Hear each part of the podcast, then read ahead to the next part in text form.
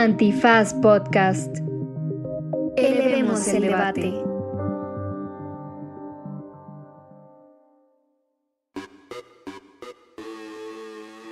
Buenos días, buenas tardes, buenas noches, bonita madrugada o cualquiera que sea la causa que le motive a hacer la defensa de una institución de educación superior en este momento. Y hoy es un programa súper, súper bonito porque hablamos con David Jauregui, uno de los integrantes del CIDE, que están ahorita manifestándose, alumnos del CIDE y alumnas del CIDE que están manifestándose por su derecho a una educación libre y democrática. Y quédese para entender cómo ha sido el proceso que tiene al CIDE en el ojo del huracán, por qué salen a las calles a gritar más ciencia, menos obediencia y hasta el final una linda recomendiza con temas educativos. En uno de los episodios más conmovedores, abriendo los micrófonos a personas que desde la juventud nos marcan la pauta, porque la diversidad también es esto que es un podcast que se llama Derecho Remix. Divulgación jurídica para quienes saben reír. Con Ixel Cisneros, Miguel Pulido y Andrés Torres Checa. Derecho Remix. Pues eso que escuchan ahí son los miles, los cientos de miles, ¿qué digo los cientos de miles? Los millones de seguidores de nuestro invitado el día de hoy que están clamando justicia, ciencia sí, obediencia no. Y miles de Más ciencia, menos obediencia. En este momento. Chingada madre, cabrón. Bueno, regando uno hace el lo que puede con lo que tiene. Desde temprano momento. Pero queremos decirles que hemos abierto los micrófonos de Derecho Remix en esta ocasión para recibir a uno de los estudiantes eh, del CIDE. Que, Que no soy yo. Ah. no, tú eres estudianta.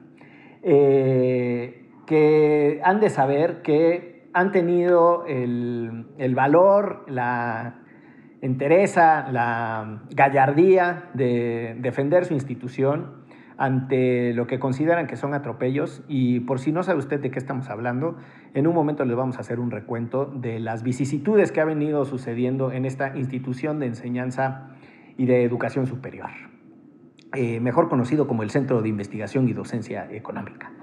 Pero eh, no he dicho quién nos acompaña, ¿verdad? Bueno, nos acompaña David Jauregui.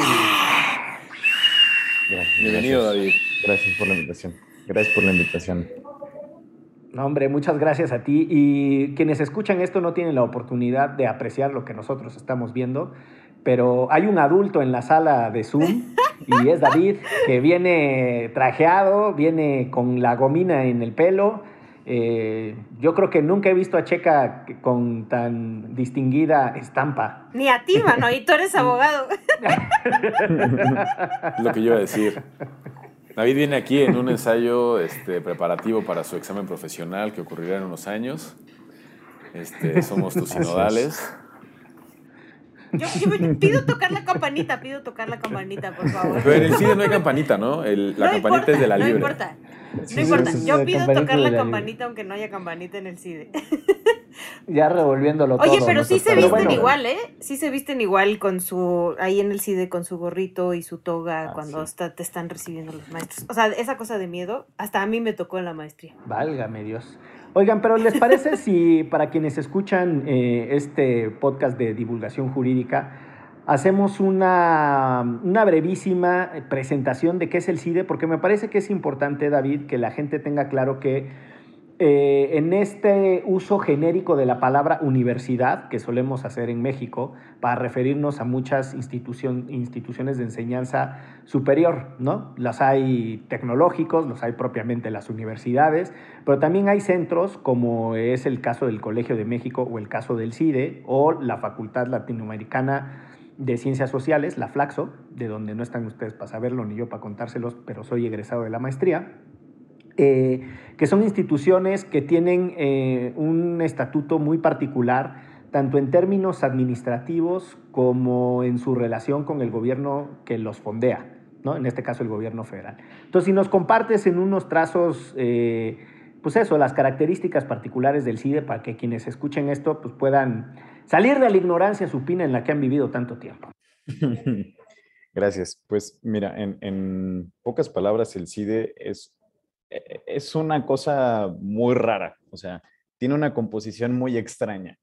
De entrada es una asociación civil y eso le da un carácter, eh, digamos, que debe de tener ciertas reglas de funcionamiento operativo, específicamente en su tema de financiamiento. Y a partir de eso también es una institución pública, pero de carácter privado, y es un centro público de investigación y que tiene un funcionamiento de una universidad, pero no tiene una autonomía universitaria como tal. Ya me revolví. es pública, pero privado, pero asociación civil, pero... pero es, es, un, es una machaca de muchas cosas al final del día. Pero en general, el, el CIDE es un centro público de investigación que está adherido al CONACID, que sigue las reglas del CONACID y que funciona bajo lo que el CONACID dicte, diga, mande y haga. Y en ese sentido, el, el, el CIDE, digamos que es una universidad al final del día porque tiene una formación de licenciatura, porque tiene maestrías, porque tiene doctorados. Sales con, con un, un, certificado, una cédula profesional del Centro de Investigaciones de Ciencias Económicas pero pues tiene carácter privado porque tiene financiamiento privado. Entonces, eh, es por eso que hay también mucha complejidad en este momento sobre cuál es el, el, piso sobre el que está parado el CIDE. O sea, cómo funciona el CIDE, cuáles son las reglas que sigue el CIDE, si puede, qué no puede hacer. Y parte de lo que se busca en esta lucha, pues es buscar esta autonomía institucional del CIDE en el entendido de que ni siquiera nosotros sabemos bien cuáles son las reglas bajo las que opera el CIDE. Es muy ambiguo el, el funcionamiento del CIDE. Yo me acuerdo que cuando yo estudiaba, eh, yo estudié la maestría en periodismo en el CIDE, había unas maestrías que sí tenían eh, justo como reconocimiento con ACID y, y estaba, pues quienes estudiaban estaban becados o becadas. Y había otras como la mía, que digo, ya después obtuvieron el reconocimiento con ACID, pero yo fui la segunda generación y no lo tenían y entonces teníamos que pagar. Y por cierto, no era nada barato ahora que lo recuerdo. Este, y, y, al final eso como que medio saca de onda a mucha gente, ¿no? Que tengan estos espacios donde sí hay alumnos que pagan y alumnos que no pagan. Y incluso una de las propuestas que está haciendo supuestamente ahora, bueno, ya hablaremos de la persona que ahora está este, dirigiendo el CIDE, es que ya no se le va a cobrar a nadie nada, ¿no? Este, mm, pero, pero justo es por, por estas diferencias que tienen con una universidad como la UNAM, que incluso creo que también en la UNAM hay algunas maestrías que se cobran, este, y sobre todo posgrados, pues, pero licenciaturas no. Y lo que sí es verdad es que es un centro de excelencia que cuesta mucho trabajo entrar al CIDE, ¿no? Este, ya sea la las licenciaturas, incluso las maestrías y los doctorados, porque son pocos lugares, es un espacio pequeño, porque también mucha gente decía como, ah, fueron unos poquitos a manifestarse, y es como, en el CIDE son 400 personas, tampoco es como que esperaran que fueran como a las marchas de la UNAM, ¿no? Una, o sea, 400 personas creo que son dos salones de la UNAM, pero acá, acá pues es toda la comunidad es una comunidad pequeña, pero también creo que es una comunidad bien linda y quien quiere estudiar en el CIDE, pues sí le tiene que echar muchísimas ganas, porque sí es un lugar que ya lo hemos platicado aquí también, em, donde te exigen muchísimo como para ser parte de una institución como esa. David, una de las cosas que creo que es importante em, poner sobre la mesa, tal como lo haces, hay un embate contra el CIDE es el entorno de hostilidad en el que muchas instituciones de educación eh, superior se sienten, ¿no? Por parte del presidente. Eh, entre otras cosas porque la afirmación contundente que hace Andrés Manuel es que hubo una derechización de la educación superior, que hubo un viraje hacia el neoliberalismo y que hubo una pérdida del humanismo que caracterizaba a la enseñanza superior, sobre todo a la universitaria vamos, el presidente se ha atrevido a decir que cómo es posible que el CIDE prepare cuadros para la iniciativa privada cuando para eso existen otras instituciones como el ITAM y el TEC eh, y que el CIDE tendría que formar eh, cuadros para, para, el sector público y, y para otras actividades, cosa que de saque me parece que ya empieza a trazar una división de lo público y lo privado medio absurda, porque no es que las empresas no tengan un impacto en la vida pública, las empresas contaminan, vamos, para hablar de las cosas malas, ¿no? Ya si alguien no quiere creer que la creación de empleos o que el pago de salarios dignos eh, y con todas las prestaciones de ley también son un asunto público. Pero bueno, allende esa definición bastante draconiana y facilona del presidente, pues tampoco está chido que le escoja a la gente que estudie en una universidad a dónde se quiere ir a desempeñar. Vamos, al final me parece que un absurdo eh, es ese. Y finalmente, la simplificación del, del espectro y del esquema ideológico, ¿no? O sea, yo he dicho en los micrófonos de Derecho Remix que alguien que tiene a dos expresidentes del PAN dentro de la estructura de Morena, a Germán Martínez Cázares y a Manuel Espino, eh, no tiene mucha autoridad para andar haciendo las líneas de qué es izquierda, qué es derecha, qué es neoliberalismo, qué es una cosa y qué es la otra. Pero bueno, eh, bajo esa hostilidad se encuentran las, universidades, incluida la UNAM, a la que ha acusado de derechización, y eh, el contexto general de, del CIDE, o sea, de, su situación específica, pero no, no el último tramo, sino el contexto más amplio, empieza con la destitución de Sergio López Ayón como director general del CIDE, si mal no estoy. Él se va, ¿no? Sergio se va, pero bajo... Sí, sí, sí, se, se va, se va porque, digo, los centros públicos de investigación funcionan, su financiamiento es por medio de fideicomisos. Entonces, el CIDE tiene un fideicomiso. Y ese fideicomiso, lo que hace el gobierno el año pasado es extinguirlo. Y cuando lo extingue, desaparecen las reglas de operación del fideicomiso. No sabes cómo operar ese fideicomiso. Entonces, Ayón lo que hace es hablar con el CONACID y decirles, oigan, tenemos como 40 millones de pesos parados ahí que no sabemos cómo operar. Ahí les van mis reglas para que ustedes me digan cómo opero ese fideicomiso. Y Elena Álvarez no le contesta las llamadas, no le contesta los correos, lo ignora, no lo pela, o sea... Que es la de CONACIT, ¿no? Que es la directora de CONACIT.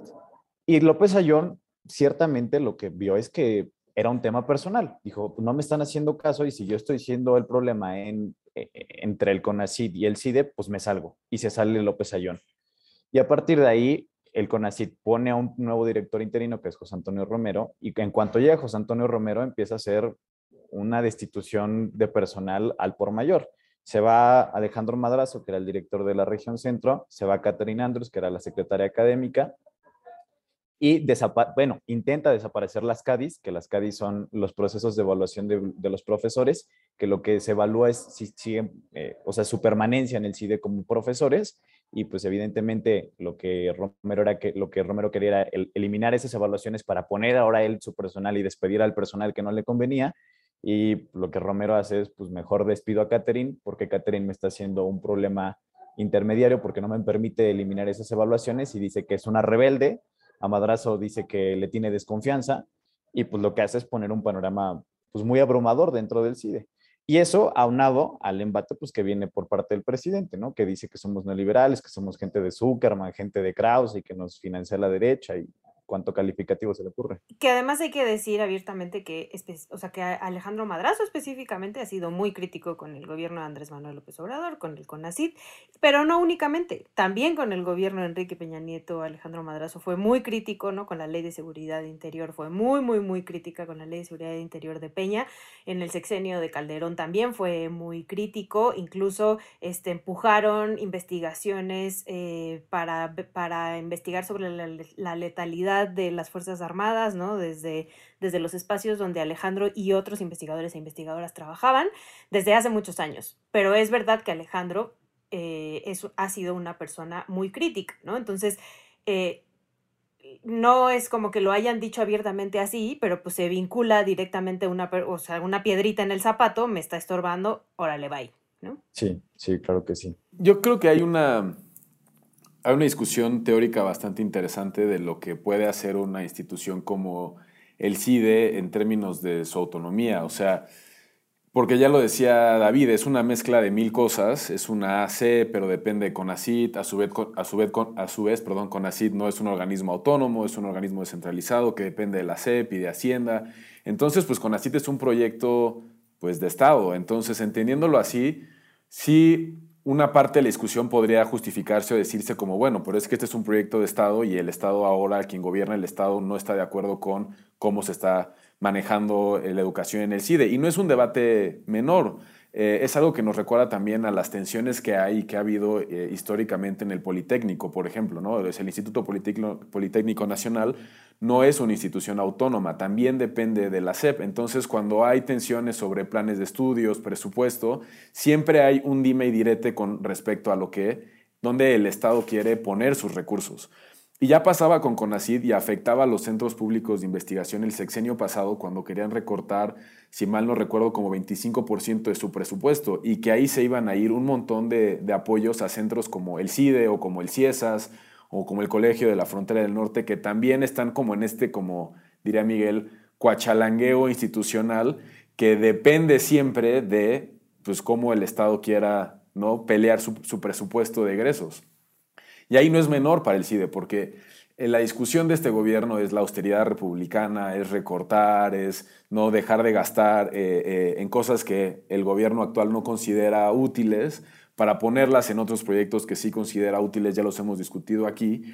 Y entonces entra esta tensión en donde, pues, ¿cuál es el rol que puede tener una, una universidad o una, institución de educación superior donde se promueve una enseñanza crítica, donde se promueve eh, diferentes ideas, donde se contrastan las mismas, donde ha habido egresados de diferentes perfiles, pero que definitivamente choca. Entonces esa es para mí donde está la tensión teórica del funcionamiento del CIDE y por eso tan importante, no nada más quedar o centrar la discusión en si se remueve o no se remueve el director interino actual, sino en poder tener una autonomía dentro de la universidad para que no pasen estas cosas. Justamente.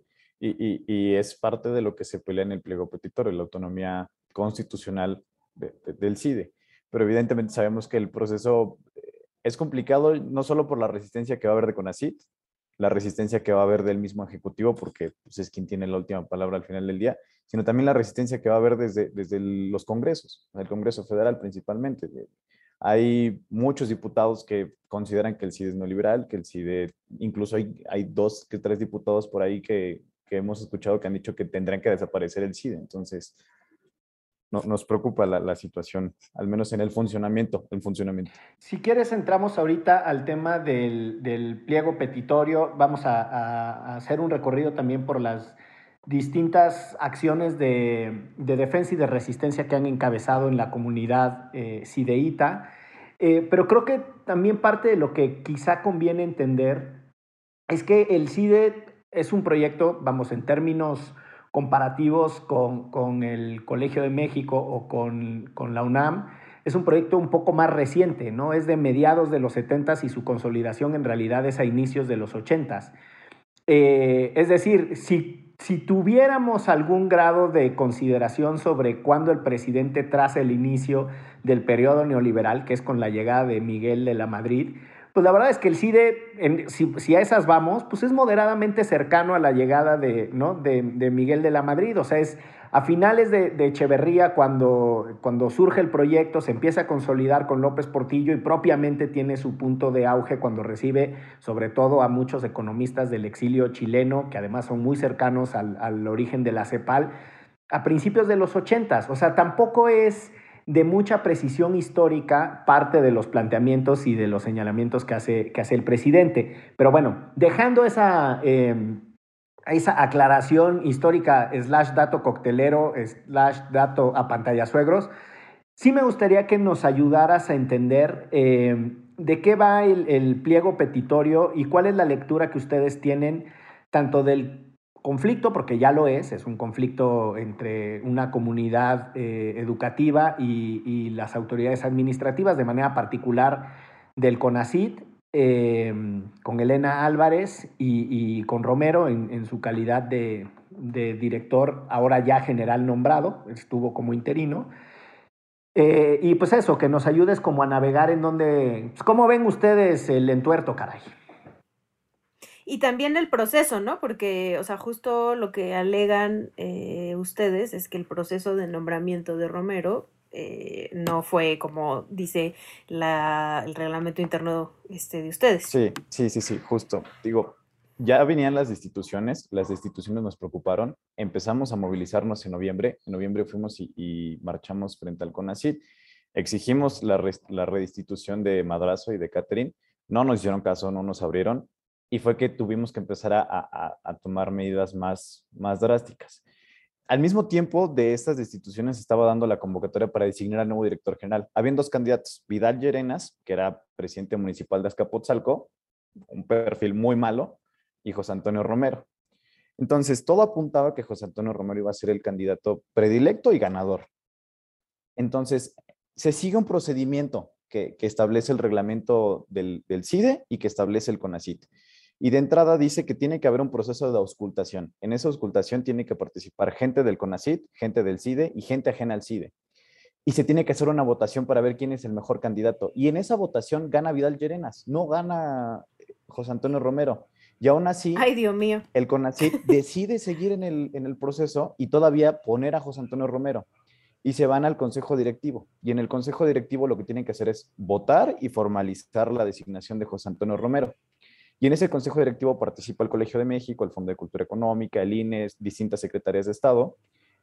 Y cuando llegan, Elena Álvarez les dice, no van a votar ni pueden hablar. José Antonio Romero es el candidato y es el que se le va a designar y el que se va a formalizar. Y el INE, Lorenzo Córdoba, saca un comunicado al otro día donde dice, no se nos dejó votar, no se nos escuchó, no se nos permitió dar el uso de la palabra para hablar sobre esta arbitrariedad y aún así se designó a, a José Antonio Romero. Y hasta el día de hoy, el CONACIT sigue sin sacar el acta, el acta donde está la relación de los hechos, donde no dice que no hubo votación. Y es un descaro porque el CONACYT dice que sí hubo votación, que sí hubo proceso de auscultación, que la comunidad estudiantil sí participó, que todo fue al marco de la legalidad y la democracia. Y la realidad es que no fue así. Cuando nosotros vemos todo este panorama en el que se impone a, José Antonio Romero de forma arbitraria e ilegal, dijimos, uno son las marchas y no nos hicieron caso, fuimos y tocamos al hicieron, y no nos hicieron caso, pues vamos a tomar las instalaciones. Y hace ya una semana y media se tomaron las instalaciones del CIDE. Hay personas ahorita dentro del CIDE. Nos volvimos a manifestar el día sábado frente a CONACIT pidiendo que se haga caso al pliego petitorio.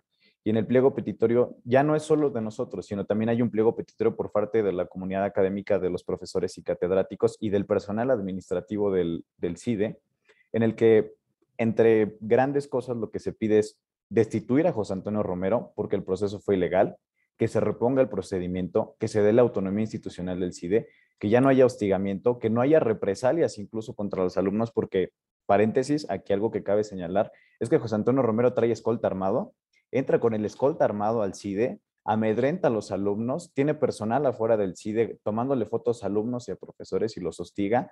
Y, la verdad es que el ambiente de tensión y de seguridad de los alumnos pues es, es muy endeble. La, la, verdad es que quienes están adentro de las instalaciones en este momento, pues están como con esa incertidumbre de si te va a caer la Guardia Nacional, si te va a caer la Policía Federal, porque incluso el mismo José Antonio Romero ya ha emitido comunicados diciendo que estamos haciendo, eh, estamos cometiendo delitos del orden federal porque estamos en propiedad federal. Entonces, la verdad es que ante todo ese panorama que vimos en el que hay presión política, en el que ya hay hostigamiento, en el que hay persecución, en el que hay pues un movimiento por parte de Romero muy arbitrario, muy violento, pues se decidieron tomar las instalaciones, se decidió hacer un paro de, de, de, las clases y por el otro lado se empezó un procedimiento legal que hoy ya avanza junto con profesores y alumnos y hoy ya presentamos nueve amparos, que digo es lo que vamos a discutir más adelante, pero en general esto es lo que pasó. Bueno, como ya le diste una probadita a quienes están escuchando esto, porque vamos a llegar a los recochinos amparos, lo que les propongo es que hagamos una pausa y regresemos para que nos cuentes la mera melcocha del asunto jurídico de esos nueve amparos, de qué va la cosa. Y me encanta que hayas dicho la palabra auscultación, porque no estás para saberlo, pero alguna vez yo también litigué por una auscultación que no nos hicieron. Pero de eso les contaremos después de la pausa en esto que es... Derecho. Remix. Sientes que tu vida cambió con la llegada del COVID-19. En la cuarentena de nunca acabar, puedes encontrar un espacio para hablar de esto. Platiquemos sobre cómo nos hemos sentido a raíz de esta contingencia y escuchémonos a través de Spotify. Mi barrio me respalda.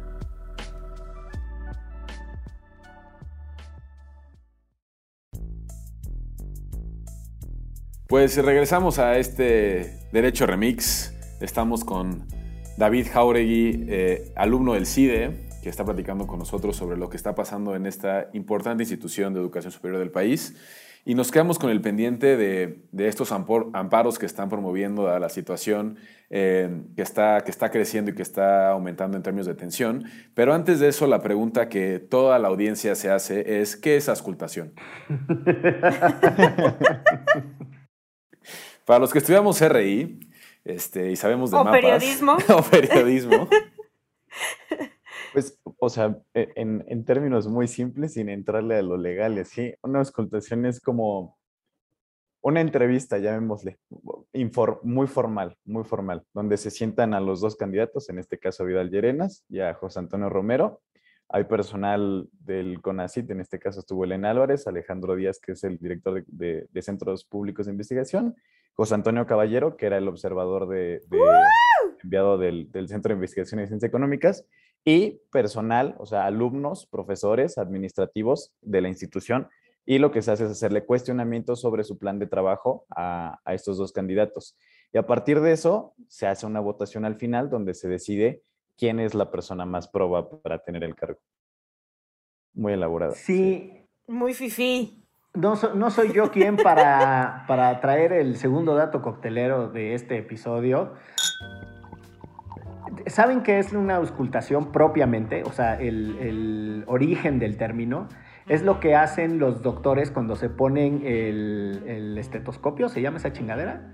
Y, entonces te empiezan a buscar, esa es la auscultación, es una búsqueda de sonidos y de señales y de síntomas a partir de lo que emite el cuerpo.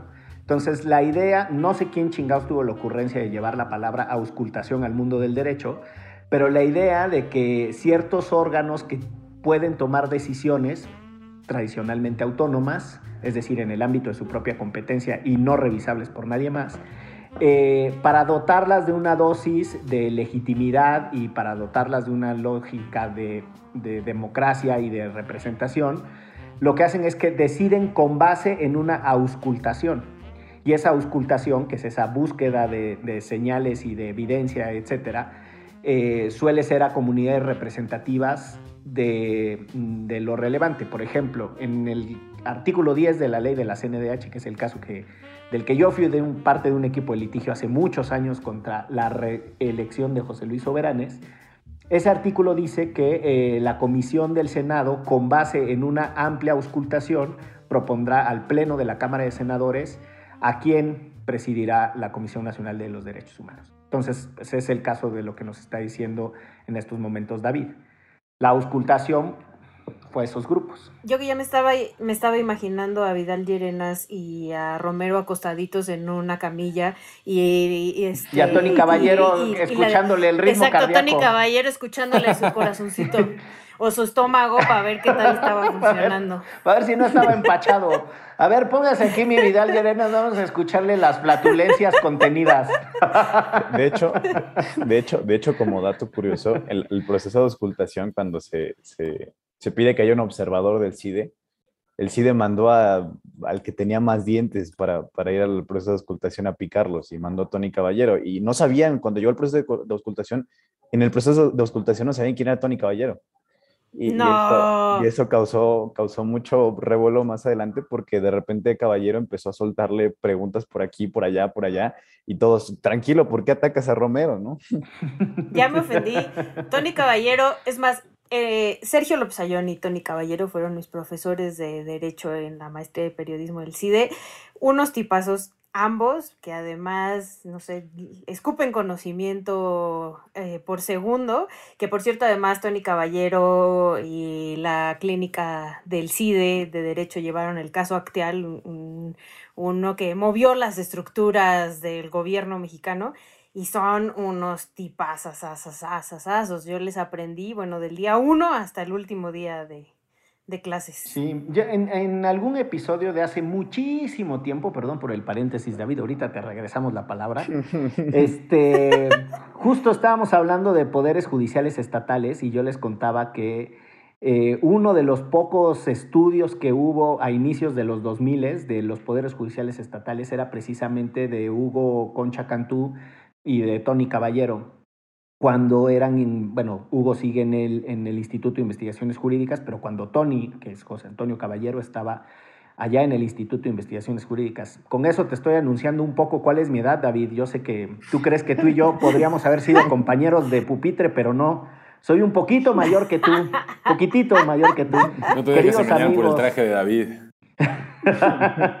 Queridos amigos, Sergio López Ayón y, Tony Caballero, además pioneros en muchos temas, en verdad, ¿eh? discusiones de presunción de inocencia, lo que las contribuciones de, de Javier Cruz Angulo y de Tony Caballero son durísimas en la implementación y en la discusión previa del sistema penal acusatorio, también Tony desde la red de juicios orales, este, Sergio López Ayón, pionerísimo, no están para saberlo, pero desde 1980 y garra, su tesis de licenciatura es sobre el acceso a la información pública gubernamental. Eh, o sea, en realidad, eh, mucha de la discusión sobre la diferencia entre, entre la información en el sentido de los medios de comunicación y la información pública gubernamental, este país se la debe a Sergio López Ayón. O sea, él desarrolló mucho del marco de doctrina que tenemos en México. Entonces, son personas relevantes. Yo me acuerdo cuando lo nombraron director del CIDE y fue la única vez que lo vi sin traje. Llegó con su sudadera del CIDE, este, sabiendo que, que, ese mismo día en, en la tarde noche ya iba a tener el orgullo de dirigir al CIDE. Y ahora sí, después de este paréntesis con, con, corchete integrado, este, regresamos a saber más de estos amparos que nos platicabas antes del corte, David, y, y, de qué es lo que ha pasado y el, un poco el recrudecimiento de esta tensión entre las autoridades de CONACID y la comunidad de estudiantes y profesores del CIDE, y más o menos como, como en qué andan. Hace una semana, hace una semana y media, eh, estábamos en una reunión en Zoom, 10 amigos y yo, que, que, somos los que ahora llevamos la coordinación de litigio, y era miércoles, y dijimos, el lunes van a elegir a José Antonio Romero, hay que hacer algo. Y dijimos, pues hay que meter un amparo. Dijimos, pero, o sea, tiene que entrar el jueves, o sea, mañana, porque los tribunales pues, descansan sábado y domingo, no nos van a hacer caso, y el viernes nos lo van a aceptar. Entonces, el del, del viernes, esa, esa, esa, reunión la tuvimos un miércoles a las 9 de la noche. El jueves a las, 9, a las 9 de la mañana ya estábamos en tribunales administrativos interponiendo nueve amparos. Y los nueve amparos iban en función de que el artículo tercero constitucional dice que la educación tiene que ser democrática. Y en ese sentido, los procesos incluso para elegir a un director general de una institución educativa tiene que ser democrática.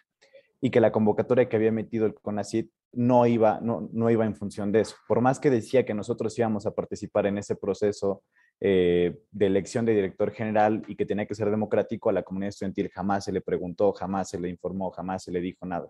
Entonces nosotros hicimos el amparo y dijimos, a ver, se está violando nuestro derecho a una educación democrática porque no somos parte del procedimiento.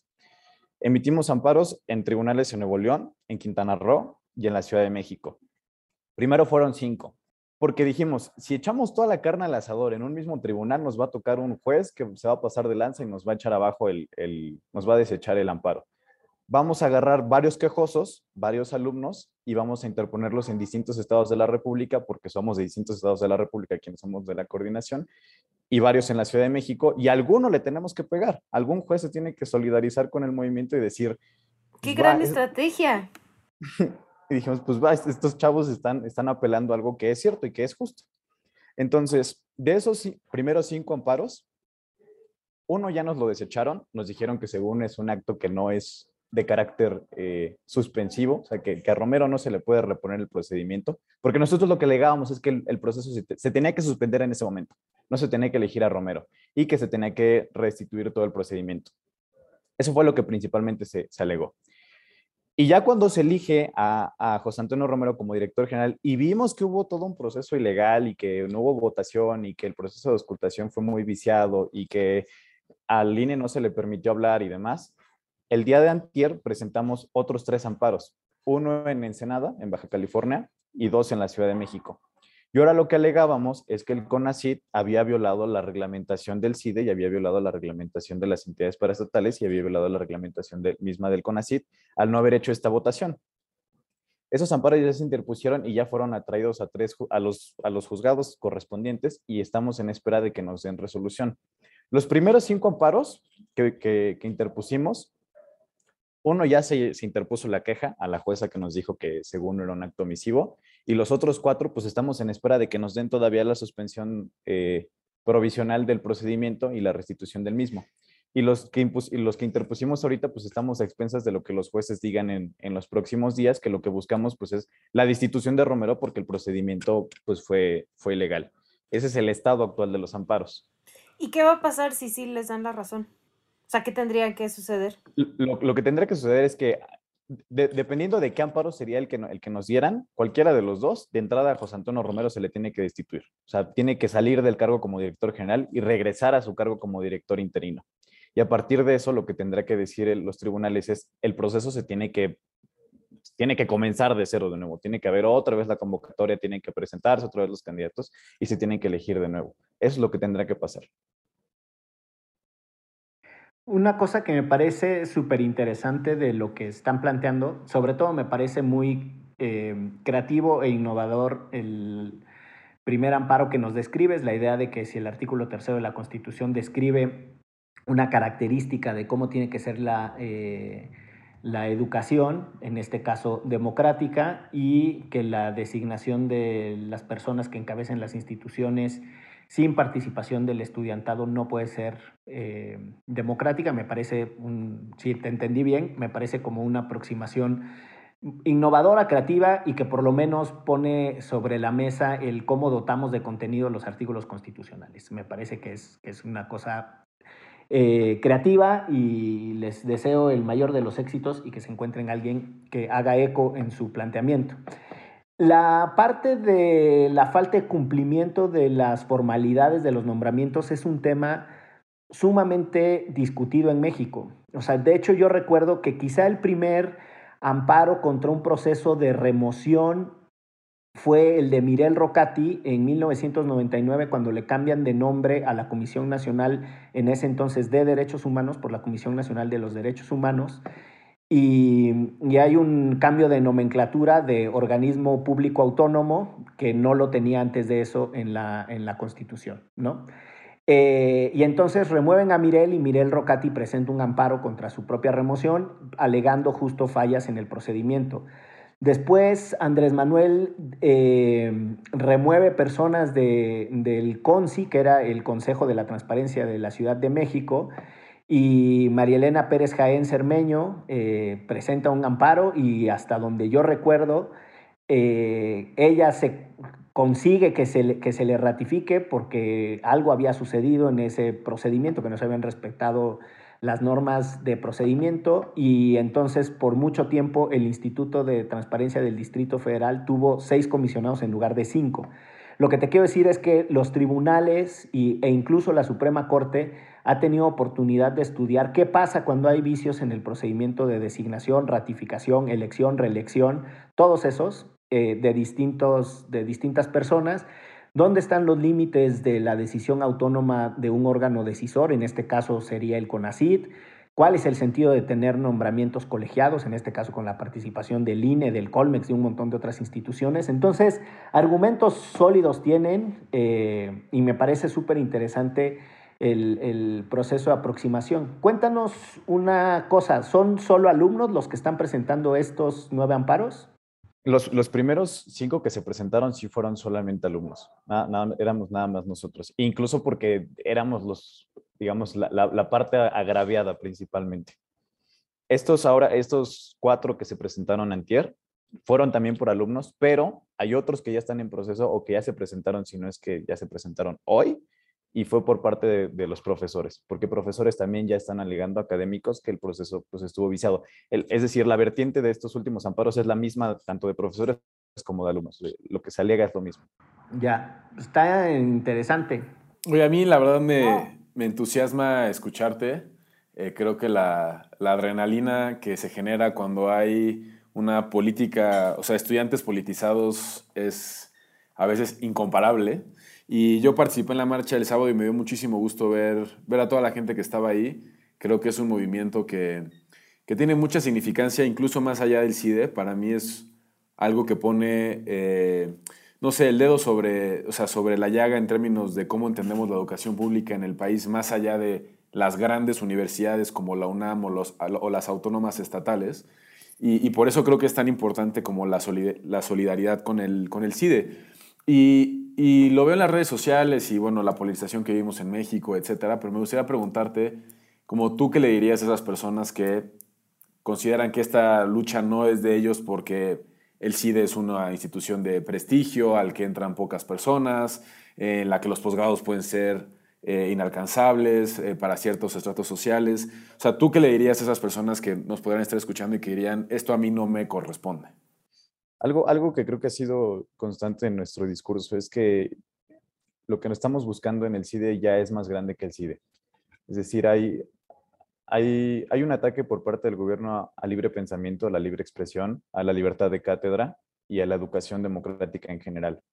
Y lo que nosotros estábamos viendo en el CIDE es que aunque somos una comunidad muy pequeña, lo que hoy le estaba pasando al CIDE, mañana le, iba, le, puede pasar a la UNAM, le puede pasar a la UAM, le puede pasar al Politécnico.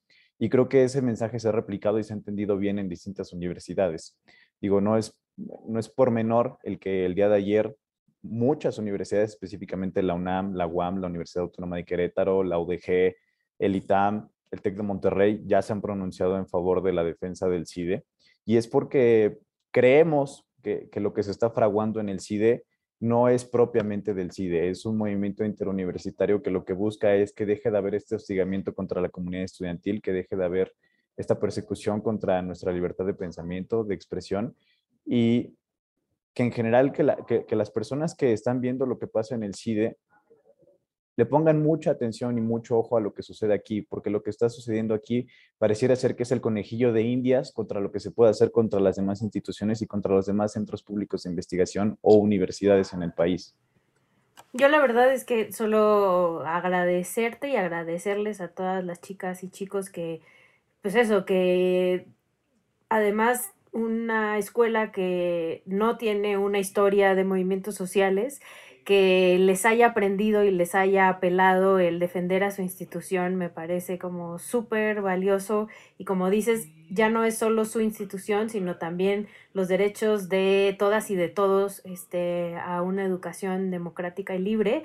Me emociona y me pone la piel chinita el verles, el ver los campamentos, el escucharles, ¿no? Tan articulados, tan articuladas teniendo este tipo de acciones, además no solamente las típicas movilizaciones, sino también utilizando sus propios recursos como meter este tipo de amparos, ¿no?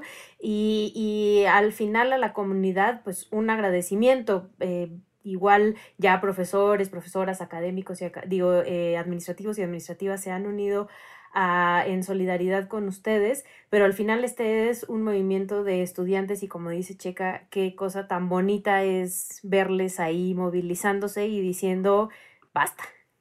Pues yo no quisiera eh, dejarte ir, David, sin extender también mi gratitud y mi admiración, no solo por lo que están haciendo en, en la situación de defensa, sino de manera muy particular por tu capacidad explicativa, la estructura y la argumentación que, le das a lo que está sucediendo.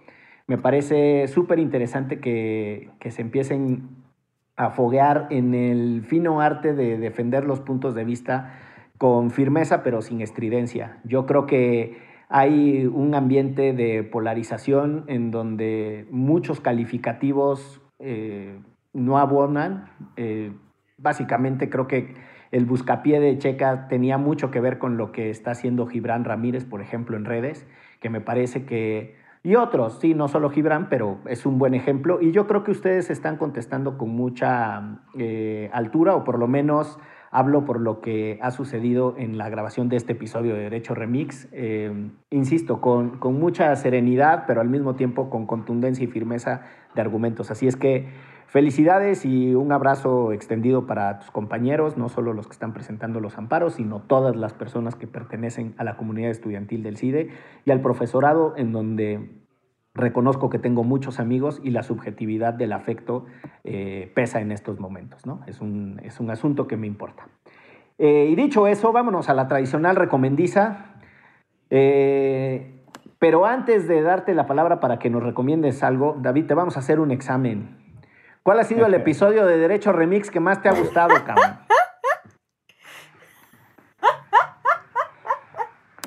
híjole, híjole, un cuatro. la, verdad no me sé los nombres, pero hay uno por ahí que tuvieron con Tito Garza Nofre, donde hablaban sobre los temas constitucionales y que le meten muchas reformas a la Constitución. ese, Tito tiene, fans, tiene fans, le Toda una celebridad. también. Ese episodio, puedo estar en un error, pero lleva el nombre de constitucionales. Ese, ese mero. Ese, mero. Pues muy bien, pues vámonos ahora sí a la recomendiza. Saliste con mucha cintura política del 4 que te planteé. La capacidad de improvisación es una habilidad importante no solo en la abogacía, sino en términos generales para evadir al jefe cuando lo cachan a uno echando la pachorra. Como le pasa a Checa todo el tiempo en su trabajo, se me ha dicho. Hasta me quitaron la maca, caray. ¿Qué nos recomiendas, Checa? Pues bueno, antes de la recomendación, solo quisiera decir dos cositas. Digo, también eh, extenderte el agradecimiento por participar en este espacio, David, y también digo, aprovechar para manifestar toda mi solidaridad para, para ti y con, con tus compañeros. Eh, espero que esto crezca y que crezca más. Creo que también eh, pues no dejen de acercarse a otras comunidades de estudiantes que seguro lo han hecho, que también están politizadas, como digo, no nada más la parte institucional del ITAM o la UNAM que se puede manifestar, sino también a las comunidades de estudiantes que están en esas universidades bastante politizadas. Y, a quienes nos escuchan y se preguntan, pues, ¿qué otras escuelas son centros públicos de investigación? Pues ahí está la Flaxo, el Instituto Mora, el CIESAS, el Colegio de la Frontera Norte y hasta el Colmex. Entonces, de nuevo, esto es algo que, que trasciende al CIDE y que ojalá lo podamos ver así conforme vaya avanzando esta discusión. Y mis recomendaciones pues son dos películas con temas educativos. La primera es Escuela de Rock, este, con, el, actor no favorito de Miguel, eh, Jack Black, pero que a mí me cae muy bien. Y esa película me parece divertidísima, así que si no la han visto se las recomiendo.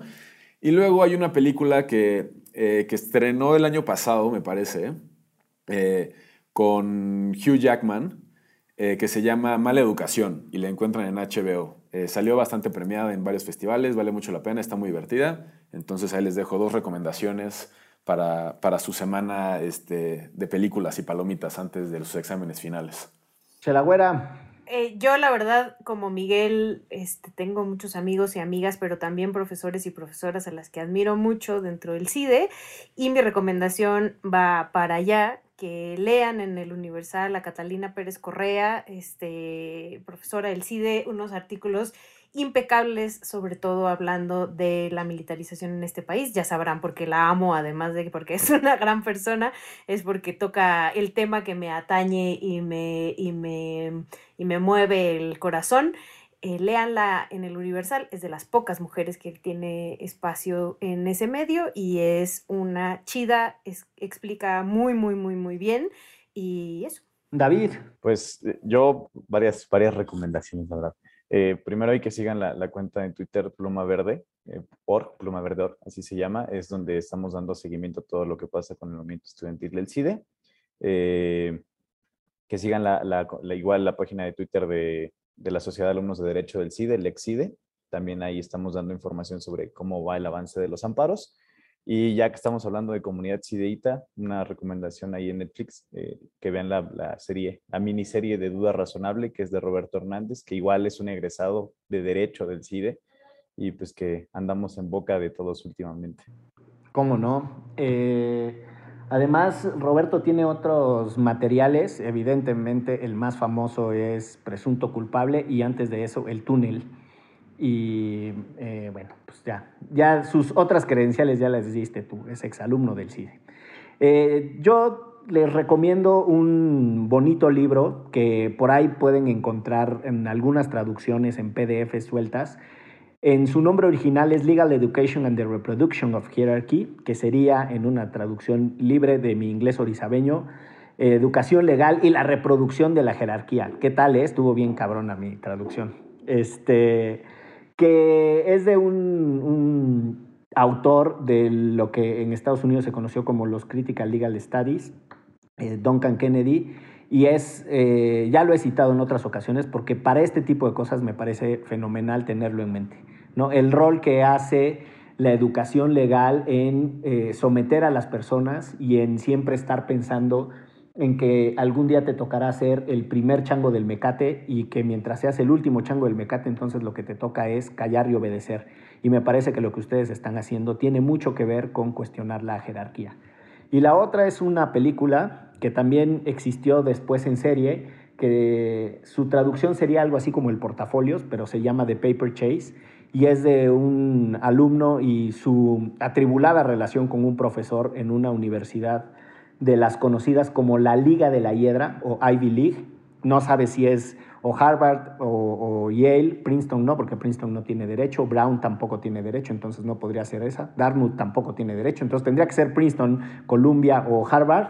Este, y, y es muy interesante. Los paréntesis que se me salen, querido David, discúlpame. Y pues nada, sin más que reiterarte la felicitación, nos despedimos porque esto fue... Derecho Remix. Divulgación jurídica para quienes saben reír.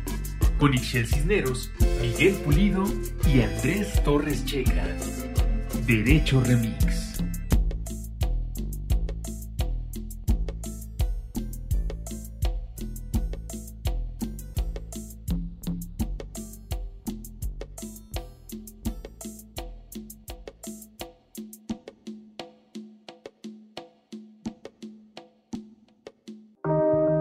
Antifaz Podcast. El debate.